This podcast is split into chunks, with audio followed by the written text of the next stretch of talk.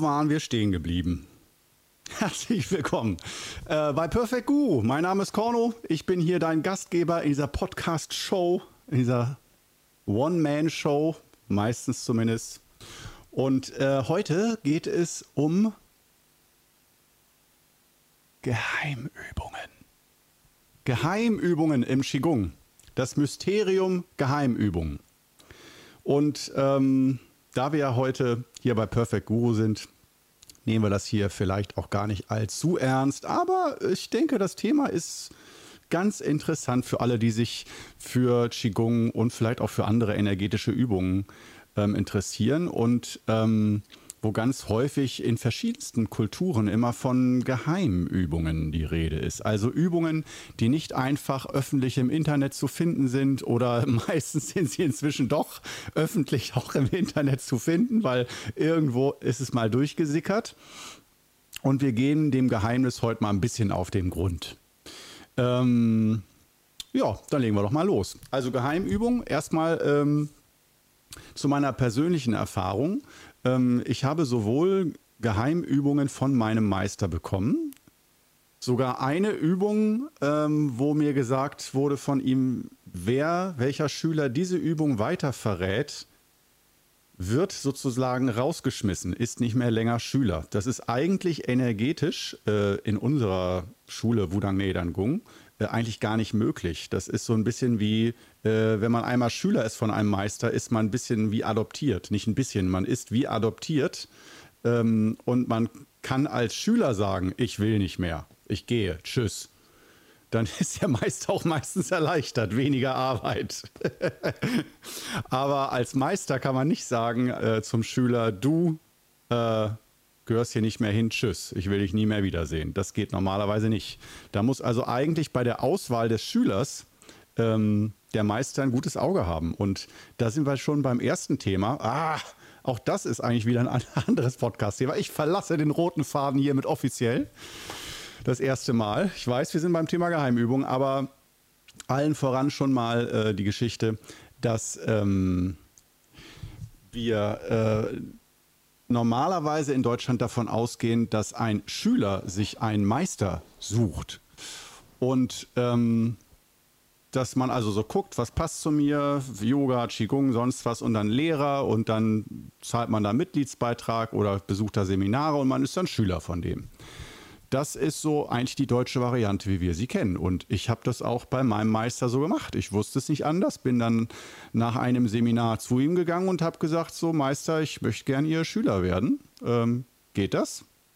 Also gefragt habe ich wenigstens. Und Schüler nicht im Sinne von Seminarteilnehmer, sondern den Begriff äh, werde ich, ah, das schreibe ich mir gleich auf, live auf. Äh, dazu mache ich eine ganze Episode. Ähm, der Begriff, den ich entwickelt habe, das ist kein besonders toller Begriff, aber er klassifiziert, er macht ziemlich vieles klar. Und zwar der Begriff Meisterschüler. Den habe ich jetzt äh, in, auf der China-Reise offiziell gemacht. Ähm, der Begriff Meisterschüler unterscheidet so ein bisschen oder bricht Licht, bringt Licht ins Dunkel ähm, zwischen Seminarteilnehmern und interessierten Schülern die einfach für sich selbst üben möchten oder auch eine Massageausbildung machen möchten und sogenannten Meisterschülern, die eine intensivere Beziehung mit ihrem Meister eingehen, so wie ich mit meinem Meister oder so wie man das auch bei mir machen kann im Qigong Club, dass man wirklich äh, mein Meisterschüler wird und dann auf anderen Ebenen übt, lernt, aber auch mit ein bisschen mehr Verbindlichkeit und nicht nur, ach ja, das passt zu meinem Lifestyle so ein bisschen dazu, aber manchmal habe ich auch immer keinen Bock mal ein, zwei Jahre oder so.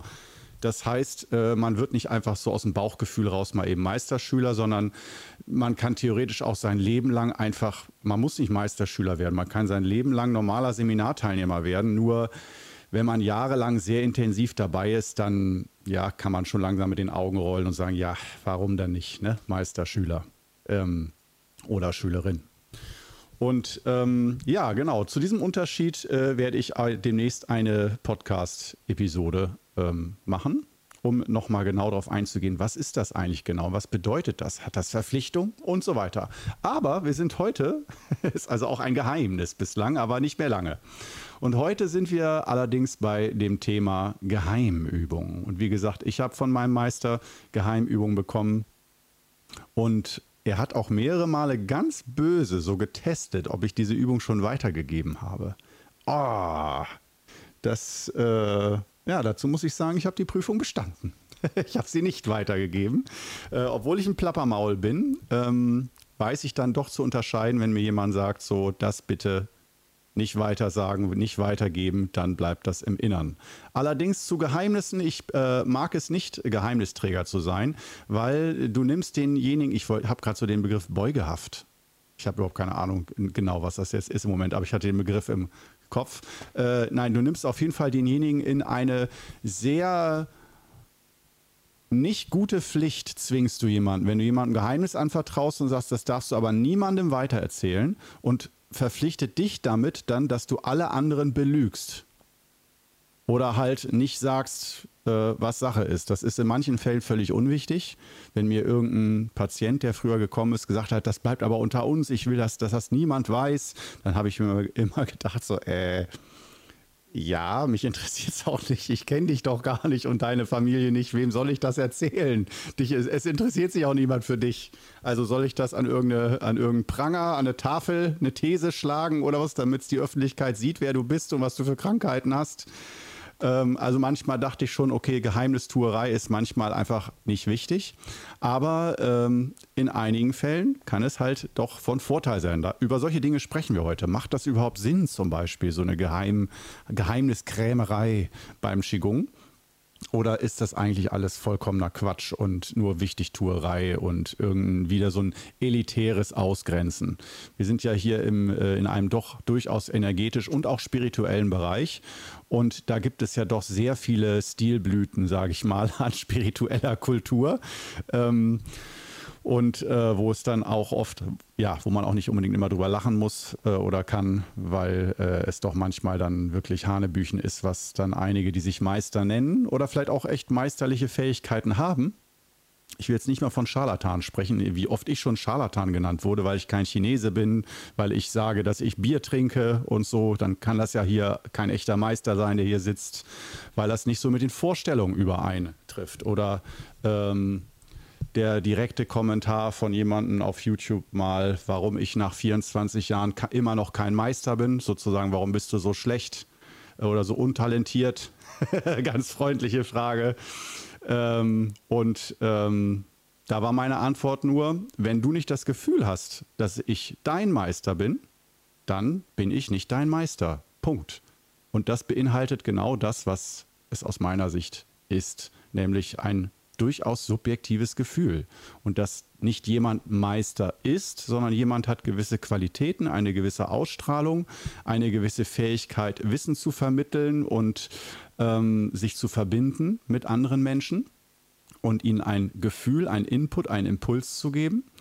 Ähm, aber aus meiner Sicht ein guter Meister so wenig wie möglich, damit der Schüler selber wächst, selber eigene Erfahrung macht und nicht der Meister so viel wie möglich eingreift, sondern wie, so wenig wie möglich.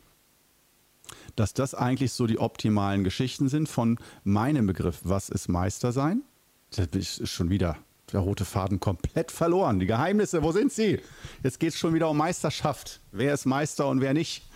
Und ähm, ja, ich hatte ja schon mal ganz, ich fasse jetzt noch mal kurz zusammen. Also aus äh, meiner Sicht äh, oder aus klassischer Wudang-Sicht, Wudang Nedan Gung, bist du Meister, wenn ein eigener Meister dich Meister nennt, meistens mal völlig aus dem Zusammenhang raus oder im Nebensatz. Das ist kein großes Ding. Jedenfalls war das bei meinem Meister nicht so. Du wirst dann einfach irgendwann junger Meister, kleiner Meister oder Meister genannt von deinem eigenen Meister. Dann äh, sollten einige deiner Schüler, wenn die dich Meister nennen wollen, weil sie das Gefühl haben, dann dürfen sie dich natürlich Meister nennen. Gar kein Problem. Äh, weil sie mit dir Erfahrungen gesammelt haben, wo sie das Gefühl haben, das ist kein normaler Qigong-Lehrer oder Lehrerin, das ist eine Meisterin, ein Meister. Und die möchte ich auch so nennen. Das ist einfach eine Funktion, eine Rolle. Und den Platz, der der wird im Geist des Schülers besetzt mit einer Figur und das bist dann halt du.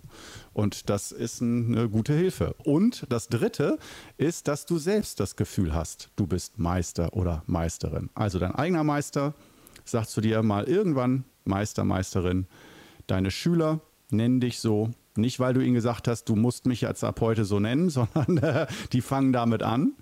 Und ähm, du selbst solltest auch das Gefühl haben, dass du Meister, Meisterin bist. Und wenn ich einen Schüler frage, soll ich dich Meister nennen oder bist du ein Meister, dann würde ich immer zurückgeben, wenn du das Gefühl hast, dass ich ein Meister bin, dann nenn mich so. oder auch einfach Korno. Man muss mich nicht Meister nennen, man kann trotzdem von mir lernen. Und Meister, ähm, das ist jetzt schon wieder eine völlig eigene Folge, äh, aber egal. Äh, völlig durcheinander, dieser Podcast. Es ist noch früh am Morgen. Ähm, ja, ähm, bei, beim Thema Meister, da ist dann auch noch die Geschichte, dass äh, es dann fast immer um Vorstellungen geht. Was stellt man sich denn darunter vor? Und die meisten stellen sich darunter ähm, jemanden vor, der wirklich perfekt ist, sprich der erleuchtet ist, der gar kein Ego hat, ähm, also der völlig entrückt ist von allen sinnlichen, weltlichen Dingen und so weiter.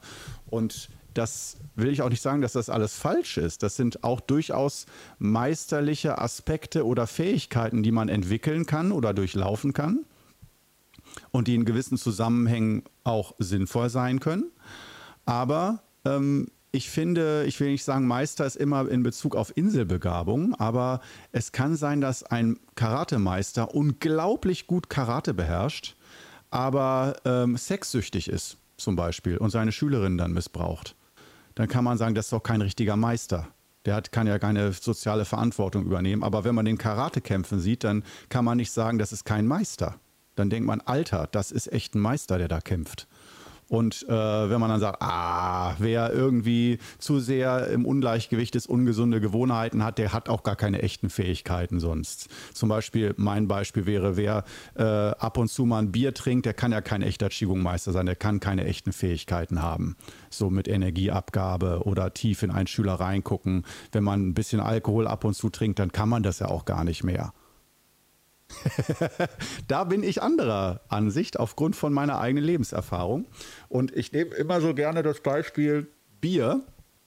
Ähm, das muss immer dafür herhalten, um äh, nicht um, den, um den Anschein zu erwecken, ich sei einigermaßen normal, sondern ja, Bier gehört, äh, ich will nicht sagen zu meinem Alltag dazu, aber zu meiner Lebenskultur. Also Alltag wäre ja täglich und Bier trinke ich nicht täglich aber ähm, ich nehme es immer wieder gerne als Beispiel, um so ein bisschen mit den Vorstellungen aufzuräumen. Und letztendlich ist natürlich äh, das äh, Meisterding, der Begriff Meister, ähm, jetzt nicht wesentlich für die Ausbildung.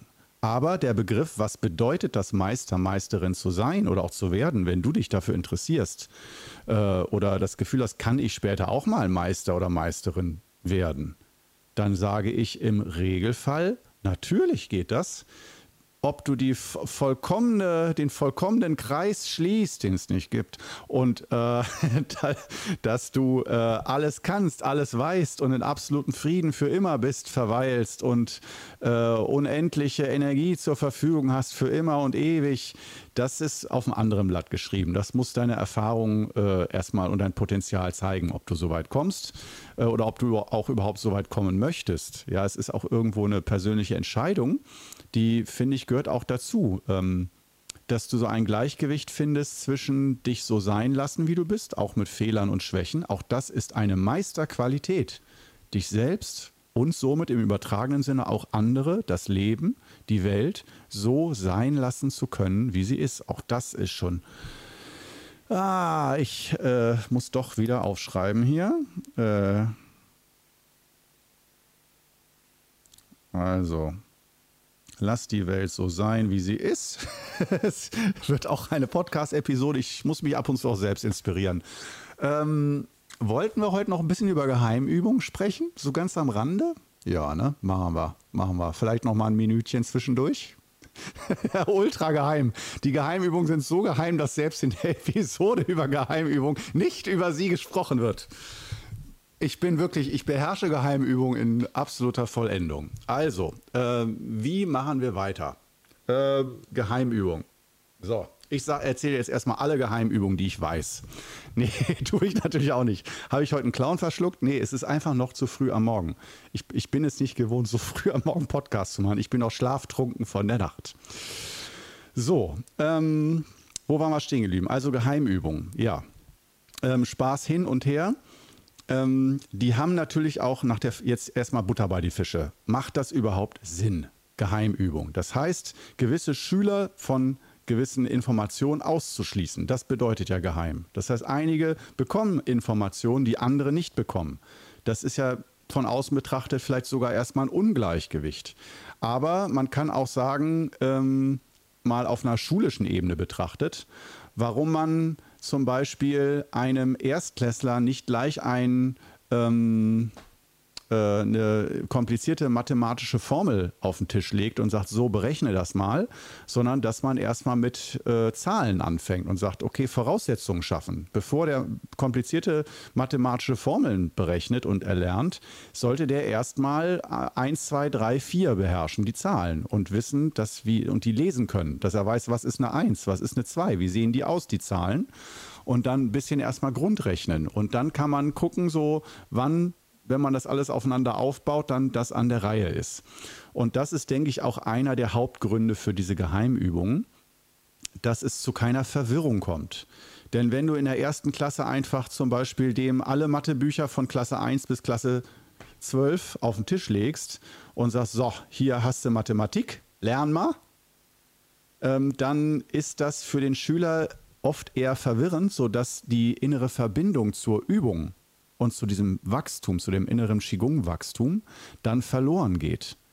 Und dann äh, entsteht Chaos und Überforderung und Unverständnis. Und daher ist es häufig sinnvoll, dass ein Lehrer, ein Meister guckt, welches Wissen in welcher Reihenfolge ist denn sinnvoll, damit das überhaupt verstanden wird. Und dass da tendenziell, würde ich mal sagen, die Übungen, die eher für Anfänger sind, auch für Fortgeschrittene, aber die jeder Anfänger machen kann. Als Beispiel von Wudang Neidan Gung nehmen wir hier natürlich die fünf Übungen des Wudang Qigong. Das ist das klassische Beispiel, wo man sagt, nee, da, da muss erstmal nichts geheim sein bei den fünf Übungen. Die darf jeder machen, kann jeder machen und äh, da kann jeder direkt von profitieren. Da muss man kein grundlegendes Verständnis von Qigong oder Energie haben. Aber bei einer Übung, die oft am Anfang gegeben wird, würde ich da doch widersprechen. Und äh, die gibt es in den meisten Qigong-Systemen. Und das ist nämlich der kleine Kreislauf, eine sehr bekannte energetische Übung. Äh, das ist eine, so wie die Stehübung und der kleine Kreislauf, die ziehen sich eigentlich durch fast alle Qigong-Übungssysteme und kommen da früher oder später mal an die Reihe. Und so sehr sich Qigong-Übungssysteme unterscheiden, da sind oft äh, Ähnlichkeiten. Wie genau der kleine Kreislauf, alleine die Richtung des kleinen Kreislaufs gibt es schon unterschiedliche. Und auch bei der Stehübung, wie genau man da steht mit der Arm-Handhaltung und wie tief gebeugt in den Knien, das sind schon wieder Feinheiten, aber äh, die, die in jedem Stil durchaus unterschiedlich sind. Aber generell kann man die beiden Übungen häufig beobachten. Und die Stehübung doch auch eigentlich meist am Anfang. Das ist im Regelfall keine Geheimübung, die man erst nach zehn Jahren Qigong bekommt, sondern das ist Fundament. Bau erstmal Energie auf, stärke dein Nieren-Qi, um Voraussetzungen zu schaffen für deinen Geist, für dein Herz, um aufnahmefähiger zu sein, um mehr im Gleichgewicht zu sein und auch um erst einmal eine stabilere Gesundheit zu etablieren. Ähm, weil wir dann sehen, mit einem stabileren Energiebild, was wir mit der Stehübung erzeugen in uns, Dadurch sind wir besser in der Lage, das Qi-Wissen und das, die Lehre des Qigong aufzunehmen und mit einem Meister in Verbindung zu treten. Weil, ähm, ist auch nochmal ein wichtiges Thema, ähm, wir haben als Schüler eigentlich zwei mögliche Rollen. Wenn wir zu schwach, zu krank sind, dann sind wir mehr in der Patientenrolle und der Meister hilft uns. Aber er bildet uns nicht aus. Ja, also er gibt mehr. Natürlich gibt er uns auch dann Übungen, um uns wieder gesund zu machen und so, aber es ist mehr dieses, da ist ein Patient, der hat Probleme, die er selber nicht lösen kann und der Meister hilft ihm dabei. Das ist dann eher so Rolle Nummer eins. Häufig für die meisten am Anfang erstmal, wenn man krank ist und man möchte erstmal Hilfe haben. Und äh, ein Meisterschüler sozusagen, wir, sind wir wieder bei dem Unterschied. Ähm, da würde es dann eher so sein, dass äh, der Schüler sich selbst um seine Gesundheit sorgt, selbst Verantwortung für die eigene Gesundheit übernimmt und auch schon die Gesundheit, die muss nicht perfekt sein, aber auf, sagen wir mal, ein stabileres Niveau gebracht hat, ein Qigong-Fundament in sich erzeugt hat. Nochmal, man muss nicht perfekt gesund sein, um Meisterschülerin, Meisterschüler zu werden, auch nicht bei mir, aber ein gewisses Fundament, dass wir dann emotional stabiler sind, nicht so schnell aufbrausen, nicht so schnell wütend werden und so, weil wir Qigong haben, ein bisschen ruhiger bleiben. Das ist eine wichtige Voraussetzung, um die, äh, um manche Wissensbrocken des Qigong überhaupt schlucken zu können und verarbeiten zu können. Und auch das, da sind wir wieder bei den Geheimübungen. Warum? Geheimübungen manchmal Sinn haben, weil manche Übungen auch schwer verdaulich sind. Das heißt, unser Energiesystem da kann man wieder das Bild aus dem Sport begreifen, äh, äh, das Bild aus dem Sport nehmen ähm, oder aus dem Bodybuilding, Gewicht heben, dass man erstmal guckt, wie belastbar ist ein Körper und so belastbar wie er ist, das wird ja geprüft von einem Personal Trainer, dann gibt er dir die Gewichte, die jetzt zu deinem jetzigen Trainingszustand oder Fitnesszustand passen. Und dann kannst du langsam immer mehr trainieren. Und beim Qigong ist das äh, nicht nur mit der Intensität der Übung so, sondern das sind auch wieder Geheimübungen, die ähm, dann manchmal sozusagen ein Energiesystem erfordern, was trainiert ist. Also nicht nur, dass man irgendwie gesundheitlich im Gleichgewicht ist, sondern ich sag mal, äh, Meridiane können auch trainiert sein. Die können, die Kanäle können dicker sein, oder dünner sein. So dünn, dass sie kaum durchlässig sind, dass die Energie schwach ist. Meridiane können stark sein, dass, äh, dass wirklich, dass sie fast schon leuchten, sage ich mal im übertragenen Sinne. Und ähm, dass äh, für manche Übungen es wichtig ist, ein starkes, trainiertes Meridiansystem zu haben ähm, weil das sonst keinen Sinn macht, weil du sonst auch mit deinem Geist gar nicht in die Übung hineinkommst, weil es dann, wenn du es tätest, wieder nur Verwirrung gibt und du dann am Schluss gar nichts mehr vom Qigong verstehst. Daher, das Qigong-Verständnis ist aus meiner Sicht immer ein sehr zerbrechliches und auch als fortgeschrittener Schüler kann man da noch in ziemlich viele Untiefen geraten und äh, in ziemlich viele Hecken sich äh, begeben, wo man nicht mehr rauskommt, in ziemlich viele Dornenbüsche und du kommst nicht mehr vorwärts und nicht mehr rückwärts. Ähm, und da kann dir dann unter Umständen ein guter Meister helfen, aber eben dadurch, dass er dir dann erstmal wieder alles wegnimmt an Übungen und sagt, so, dann mach erstmal wieder die Stehübung. So, ein halbes Jahr und komm erstmal wieder klar. Und dann können wir wieder das Ganze von neuem anfangen. Ähm, und ja, das ist also bei den Geheimübungen so eine Sache. Ähm, wo man immer gucken muss von Fall zu Fall oder auch bei mir manchmal von Seminar zu Seminar, dass ich nicht immer nur den Einzelnen angucke, sondern meine Spezialität ist ja, dass ich mit Gruppen arbeite und eigentlich nicht mit Einzelschülern. Das heißt, ich begreife jede Gruppe, jede Seminargruppe, jedes Wochenende, das sind auch nicht immer die gleichen, es sind immer unterschiedliche Schüler, kommen neue dazu, gehen alte wieder weg. Ähm, dass jede Gruppe wie ein Organismus ist und ähm, der sich so findet und der dann eine Ausstrahlung, eine Wirkung und ein Gefühl erzeugt. Und dass ich mit Gruppen arbeite. Und das ist nicht was, was ich mir ausgedacht habe, sondern was ich eher nach Jahren oder fast inzwischen schon Jahrzehnten beobachtet habe, dass ich eigentlich die ganze Zeit über ganz, ganz natürlich, ohne es zu wollen, äh, mit Gruppen gearbeitet habe. Also immer auf die Gruppe fixiert war und nicht auf einen einzelnen Schüler aus der Gruppe, dem ich eine spezielle Übung gebe. Und natürlich beantwortet man mal einzelne Fragen von einzelnen Schülern, äh, die in der Gruppe gestellt werden. Aber ähm, grundsätzlich ähm, ist das mein Lehrstil, dass ich sozusagen über die Gruppen die Lehre verteile und somit auch Geheimübung. Das also sehr selten bis nie, äh, sehr, sehr selten, ein einzelner Schüler eine Übung von mir bekommt oder eine Geheimübung und meistens die ganze Gruppe. Und dann ist natürlich wieder die Frage beim Thema Geheimübung. Ja, geheim, ähm, ab wann darf man sie denn weitergeben? Klar, wir hatten eben schon das Gefühl, wenn da Schüler reif genug sind oder wenn man selber Meister, Meisterin ist, ähm, da gibt es erstmal eine ganz einfache Faustregel. Denn äh, das war ganz schön, denn jetzt auf der letzten China-Reise haben wir auch von meinem Meister über 30 Geheimübungen bekommen. Über 30 Geheimübungen. Und äh, da stellt sich dann auch die Frage, darf man jetzt einige von denen weitergeben, einige nicht? Und da gab es unterschiedliche Klassifizierungen von ihm auch was für mich jetzt nicht, oh, wirklich, sondern ja, klar, natürlich. Äh, er hätte, sonst hätte ich gefragt, welche Klassifizierung. Nur er sagt da nicht Klasse A, B, C, D oder Top Secret A, Top Secret B, sondern äh, ungefähr so, in welche Richtung die Übung geht. Und bei allen ist erstmal sicher, bei allen Geheimübungen, bevor du die weitergibst an andere, dass du sie selber beherrschst. Und wenn du selber schon so denkst, hä, ja, und woher soll ich das wissen, wann ich die beherrsche, dann solltest du die Geheimübung nicht weitergeben. Und einige, die zu schnell sagen, ja, wieso, ich kann die doch, ich habe die doch jetzt einmal gemacht, kann ich doch weitergeben. Ich kann die doch. Ja, so, diejenigen sollten die Übung auch nicht weitergeben. das heißt, äh, Geheimübungen beherrschen heißt zum einen, jetzt gehen wir mal ins äh, Konkrete, das ist wieder das Yin- und Yang-Ding. Geheimübung beherrschen heißt zum einen im Yang-Bereich äußerlich die Übung technisch beherrschen. Das heißt die richtige Körperhaltung, dass der Übungsablauf einfach korrekt ist. Da scheitern auch schon viele dran, glaubt man gar nicht. Und das zweite ist dann der Yin-Aspekt, das innere Beherrschen, dass du dich mit der Übung verbunden hast. Und man muss eine Übung nicht bis ins allerletzte verstehen. Das geht sowieso nicht bei den richtig guten Qigong-Übungen. Aber dass du eine wirklich echte eigene Verbindung hast und eine eigene Klarheit zu der Übung.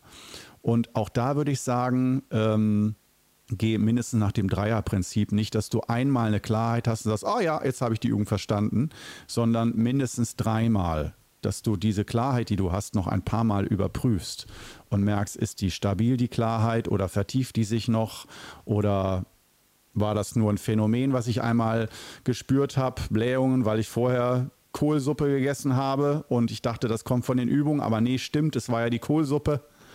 Ja, also solche Geschichten, dass man manchmal Dinge in eine Übung reininterpretiert, die vielleicht von ganz anderen Dingen her äh, rührt. Und ähm, daher ist diese Dreierregel ähm, in drei unterschiedlichen Settings an unterschiedlichen Tagen diese Übungen oder diese Phänomene zu wiederholen, bevor du dann sagst, ah ja, cool, ich glaube, diese Übung wirkt zum Beispiel auf den Magen oder auf den Nierenmeridian oder so, weil jedes Mal, wenn du die machst, hast du da ein Gefühl. Das heißt noch nicht, dass die Übung nur für Nierenmeridian wirkt, sondern bei dir so wirkt. Und dieses Verständnis wenn du das entwickelt hast und am besten auch mit einer Gruppe ausgetauscht hast, Du erinnerst dich, ich gebe Geheimübungen fast immer nur an Gruppen. Das heißt, die können sich dann mit ihren Übungserfahrungen austauschen und auch überprüfen, habe nur ich die Erfahrung, dass mein Nierenmeridian zwirbelt und zwickt bei dieser Übung oder haben das alle anderen auch?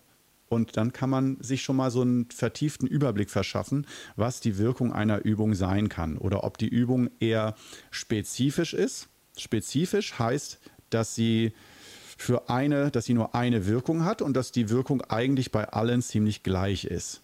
Ein gleiches, eine gleiche Sensation hervorruft. Zum Beispiel eine Übung für warme Hände. Ja, da sollte der Effekt sein, dass du warme Hände hast. Kann auch sein, dass bei einigen dann die Füße warm werden oder sonst was. Aber ja, du verstehst, was ich meine. Das sind die spezifischen Übungen.